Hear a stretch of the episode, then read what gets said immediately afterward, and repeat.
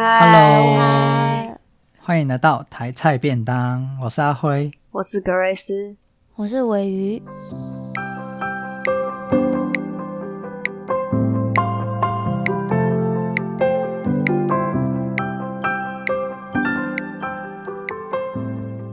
好，今天换轮到我主讲了。那今天是讲关键字。那我今天想要讲的关键字就是 hashtag 边缘。Hashtag。对，我们还有在用 hashtag 这件事情？我有，我有，哦，你有，好好，好，像只有我没有，真的，真的很不合群哎，是边缘人是不是？你是要一定要弄，他这个超边缘哎，其实认真说起来，他是我们里面成最边缘的，可是他可以，我也很边呢。你没有，你都说边，但我觉得你是假边缘。哇！我应该超多朋友，可是我也蛮边的，就是我的朋友都很固定。哦，可是你只要有朋友就不孤就就不边缘啦。你看阿辉有朋友吗？等一下，为什么突然变成呛他？不是，他真的很边缘，是 边缘到每次我请他帮忙，他都有空哎。这样是不是？你请我帮忙，我也都有空啊。是我的时间排的好，好吗？哦，你是他是时间管理大师。I see，好，嗯，不错不错，大家都要一点这个，就是管理时间的，要点这技能。嗯，没错，也欢迎大家私讯阿辉，他都会回复你，跟他聊聊。是不用，是不用，先不用。哎，我看多久没人私讯我们？你说？哦，在很久了。都广告。哦，对，都是广告。也刚好我们最近。我们最近也很忙，然后就变得很编。对，然后像今天那个，我还记得那个什么叙事圈那个阿燕，有在我们的个 IG 留言说，已、哦、就是听完了，刚刚听完，我心想说好心虚哦，好感动，好感动。很感动，但很心虚。好啦，没关系，再说。那今天的关键字是 hashtag 边缘嘛？没错。我们为什么会讲这个关键字？那其实这个关键字，我觉得可能大家如果从第一季听到现在，会发现其实我们讲的很多个主题，或者是很多个视角，都是从边缘在出发。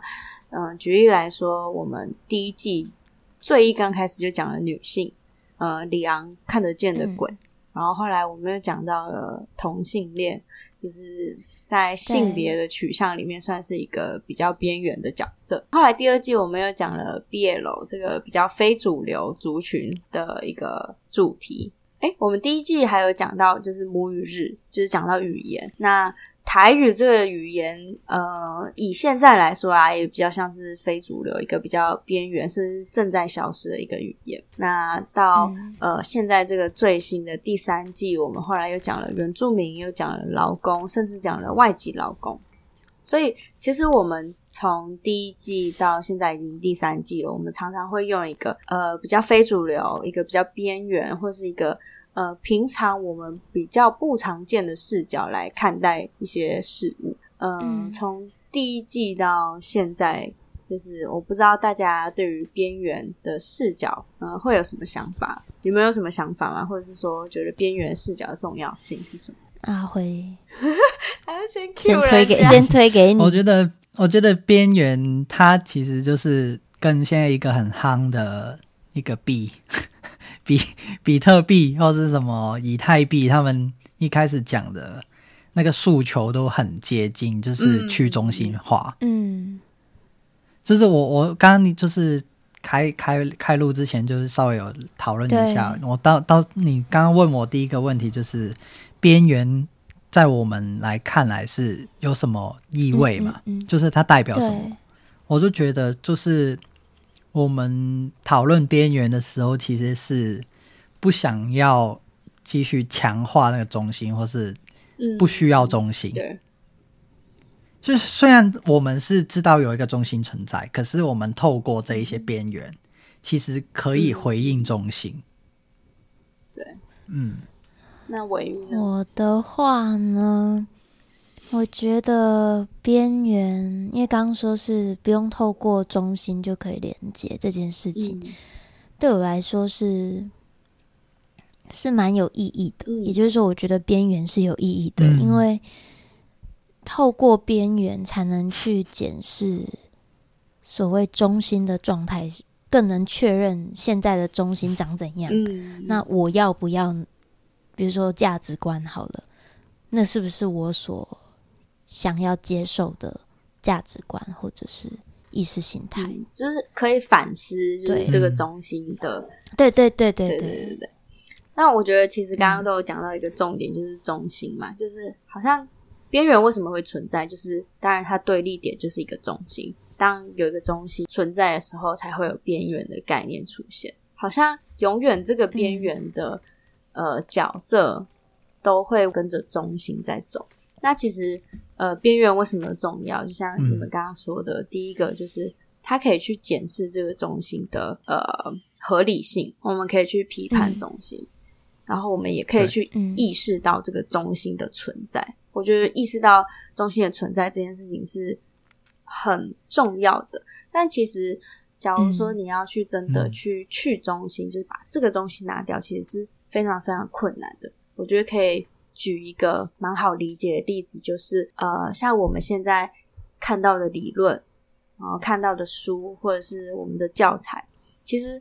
虽然说我们都是在看中文，在看我们所熟悉的语言，甚至是一个被边缘化的语言，可是其实呢，呃，我们看的这些书都是被筛选过，而且是被可能第一世界国家筛选过。嗯。为什么我们现在看到的这些理论会出现在我们面前，都是因为层层筛选、层层的流传，就是因为这些理论被一些可能第一世界的人觉得 OK，觉得好，所以他才会。被翻译成其他国家的语言，嗯、然后被翻译过后，我们才会被看到。所以，其实我们看到的这些书啊，或者是呃小说啊，不管是小说或是理论，都是被筛选过，都是被甚至是都是被中心给筛选过。嗯、所以，当我们今天在说边缘的时候，我们其实很难逃脱不去讨论中心，或者是很难去逃脱这个中心。嗯嗯。嗯所以，为什么我们要去批判这个中心，或者是去去去时时刻刻的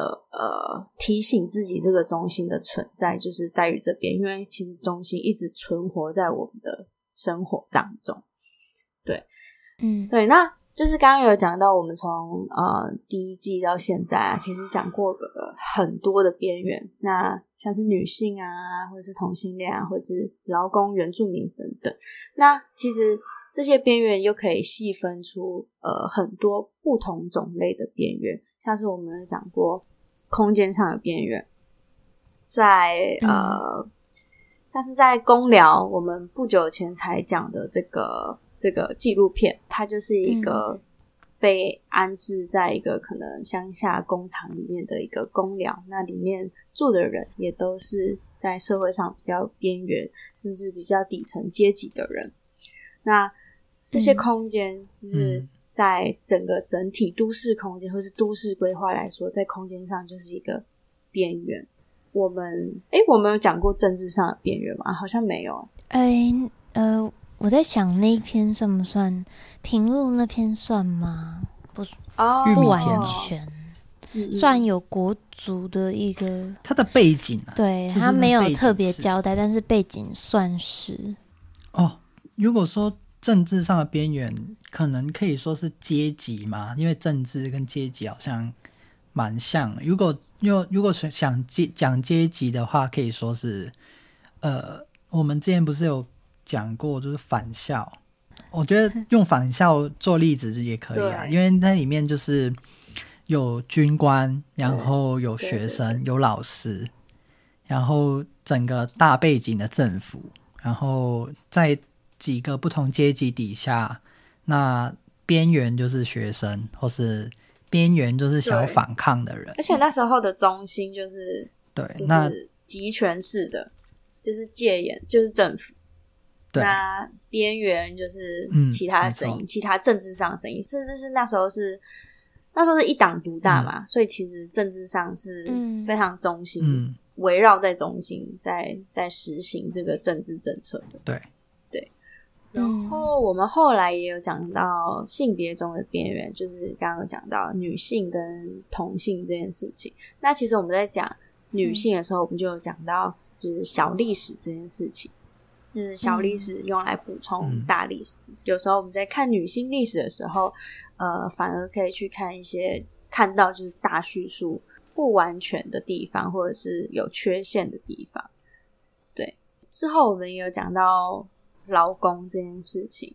嗯，我要不要讲一下？就是你在看劳工，或是呃，因为劳工也算是一个在这个社会的工作阶层上是比较边缘的。那你在看这些比较边缘的人物的时候，你有什么感想吗？嗯，我思考一下。其实我觉得，因为现在劳工的谁都可以是劳工，被扩大了很大。可是你在讲的应该是那对被扩大很大。那一旦被扩大的时候，其实那个我觉得变得其实很难去聚焦去讨论。嗯，好像就是当我在讲劳工的时候，嗯，因为他已经他现在触及到的人已经越来越多，可是每一个不同产业的劳动者，他们的工作形态或是所需要面临的那些处境又不太一样，所以我会觉得说。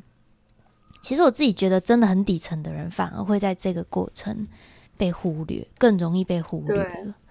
我也觉得，对，就是说今天对不对？就可能今天啊，我们最近可能又在讨论劳，反正最近应该很常看到一则新闻，在呃，就是要调涨薪资这件事情。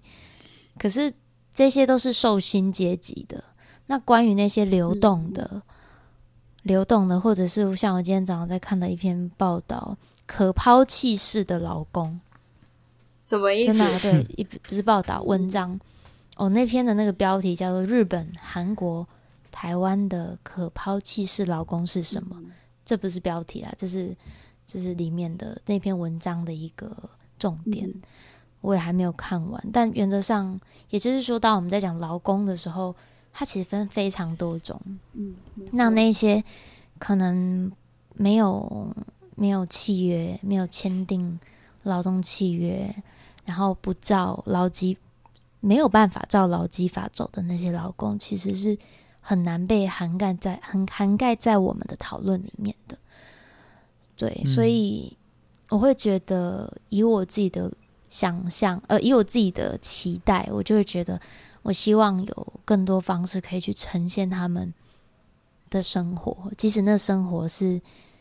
有一点无奈，像我们在讲那个 大佛普拉斯，或者是那个同学麦纳斯，这是为什么这些题材一方面吸引人，偶尔有点猎奇，那但是有时候又觉得看了会不知道该怎么办。但我觉得这种不知道该怎么办，起码唤醒了我们对于我们还有意识到说，当我们在讲劳工的时候，很多时候这些人他们可能连被讨论的机会都没有。对，哎，其实边缘里面它也是有分等级的，不是说所有。对，其实我想讲就是这个，不是说所有的边缘都是边缘，嗯、不是所有第三世界国家他们的阶层或者他们地位都是一样，就是还是有分高跟低。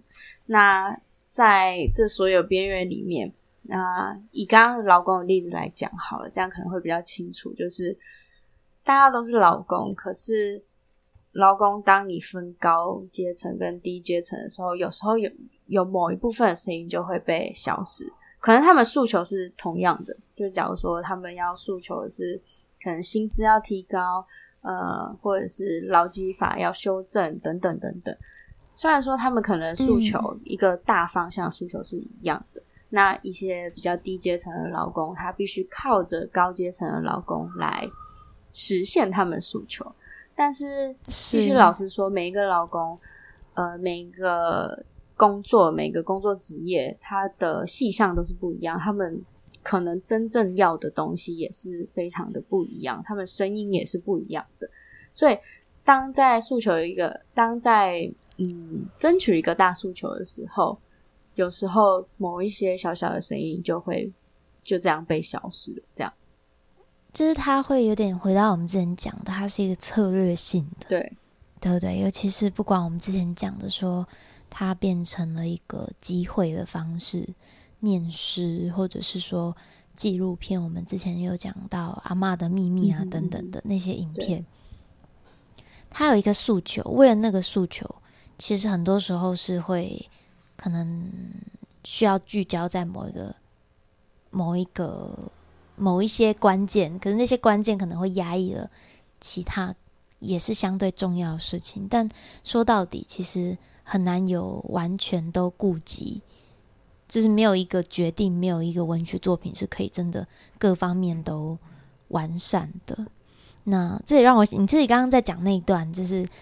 呃，阶级里面还有阶级这件事情，我就想，我就会想到哦，策略式的本质主义这件事情。对对对，对，这我还记得这个某某教授说过，这个是离开毕业前一定你要记在心里的。你要知道你的位置，你也要知道，你也要知道这个东西是存在的。但是有时候就是，呃，你要你要记得，你记得它存在还不够，当你。运用了的时候，你也要清楚你在运用，你不要演着演着就就就嗯，就当真了。对对对，嗯、本质主义就是非常直觉性的，你觉得你是什么，跟社会觉得期待你要成为什么样子，这是很本质主义。嗯、就像好像台湾人一定要说台语，或者是台湾人一定要怎么样怎么样，嗯、这就是非常本质主义。才是怎样，你的身份一定要怎样才是符合？对，对没错。那非本质主义就是。嗯呃，以简单来讲啦，非本质主义就是，嗯，你今天什么都不要，就是我今天什么都不是 啊，去中心其实有一点这个样子，对，就是我飘逸不定，嗯、我什么都是，我也什么都不是，我我可以是台湾人，然后我明天可能是别国的人，可是这样有好有坏，嗯，好的是你不会被拘束，你不会被这个本质主义给框架住，可是不好的地方是，那好，你今天什么都是。你也什么都不是啊，那你如何去阐述自己呢？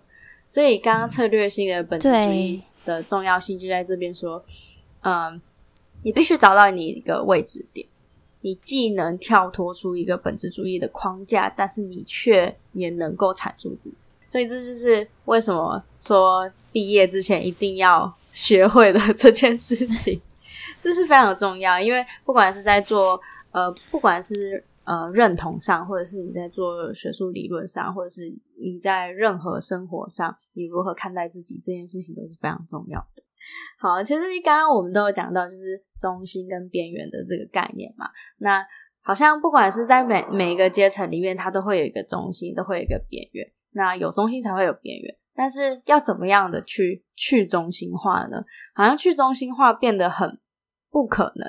甚至是可能有些人会觉得说，边缘是是一个补足中心的存在，或者是会觉得说，嗯、哦，边缘就是为了要抵抗中心而存在。但是有没有可能边缘，嗯，或是边缘这个位置，它能够有独立存在的那一天呢？就是它有没有可能成为主体的那一天？嗯，就是呃，我之前有看过一个，就是讲。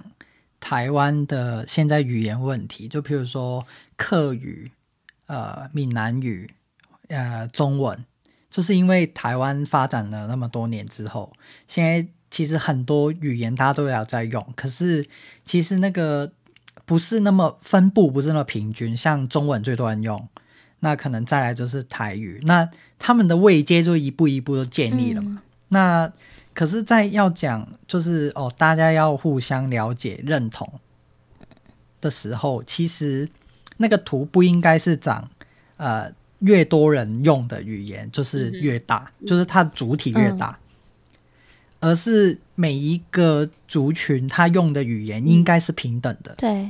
可是就是这这个想法，就是你刚刚讲，就是呃怎么策略的使用，就是其实很乌托邦。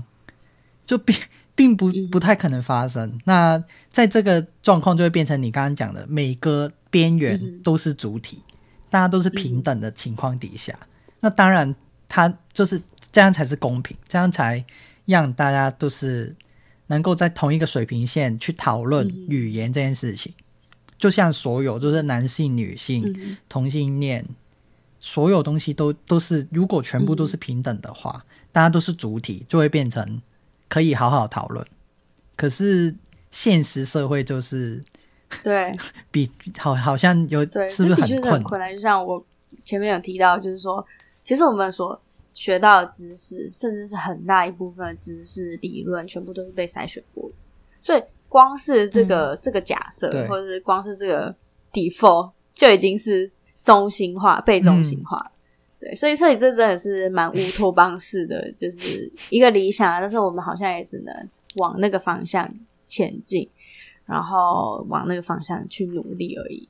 嗯，就是每一个讨论，就像我们在这边聊一下，可能多一个人、两个人知道。嗯那他们对边缘跟主体的看法有有一点点不一样，其实也是在那个抚平那个他们之间的差距，也是在传教。对，对我真的觉得、就是、多一个边缘教，我觉得这个多一个重要、就是。我觉得呃，意识到中心跟边缘这件事情，我觉得就已经很足够了。是，因为当你去意识到，你才会去思考，你才会去反思。那当你没有，就是你没有病危意识的时候，你根本就不知道你生病。当你觉得理所当然的时候，嗯、我就是理所当然有这些资源，因为对，因为我就是我出生就是这样子。那你看待其他的，你只会，你可能只看得到你自己。对，没错。然后你可能会因为这样就自我中心，对吧？我们在讲一个人以自我为中心，这个中心的关键字就出来了。那可是是什么让你成为中心？嗯、那什么让你觉得你是中心？以及当你觉得你是中心的时候，你会采取怎样的言行？没错，这是 呃，这其实是环环相扣，跟我们的生活、我们的决策、我们的跟别人的关系连接态度都是息息相关的。对，而且当你只看着中心的时候，干嘛笑什么？很像阴谋论。哈哈哈，讲的好哎、欸！而且当你只看着中心的时候，嗯、你就会一直盯着中心。可是当你只看边缘的时候，其实你反过来说，你就是一直在巩固那个中心。我刚刚突然想起，就像我们现在的民主政治，就是就多数人投票出来的。其实多数人这个东西就是一种霸权，嗯。就是一种，就是主体，那、欸、多数人投票出来那个就是主体。那我们有些人不同意，就是边缘嘛、嗯。如果用这样去看的话，那其实就是 还到最后还是不公平，很难公平啊。最后对啊，还是不是每一个对，很就是所以很真真的很太复杂了。阿辉啊，这个这个月有要投票啊？嗯、你讲这个是有别的意思吗？哈哈哈！哇，我又没得投。哎、欸，你有没有搭上民主列车啦？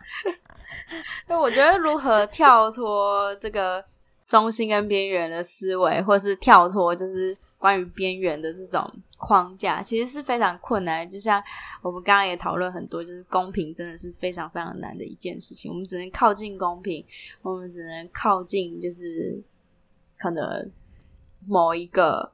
中性边缘的一个平衡点，但是我们好像永远都不能就是完完整整的说到呃完完全全的公平。对，那我觉得我们下一集就是讲呃用文本来讲中心跟边缘这件事情会比较清楚，然后我觉得也可以提供大家不一样的想法。嗯、OK，好，那我们今天就差不多聊到这里。好，拜拜，好，拜拜。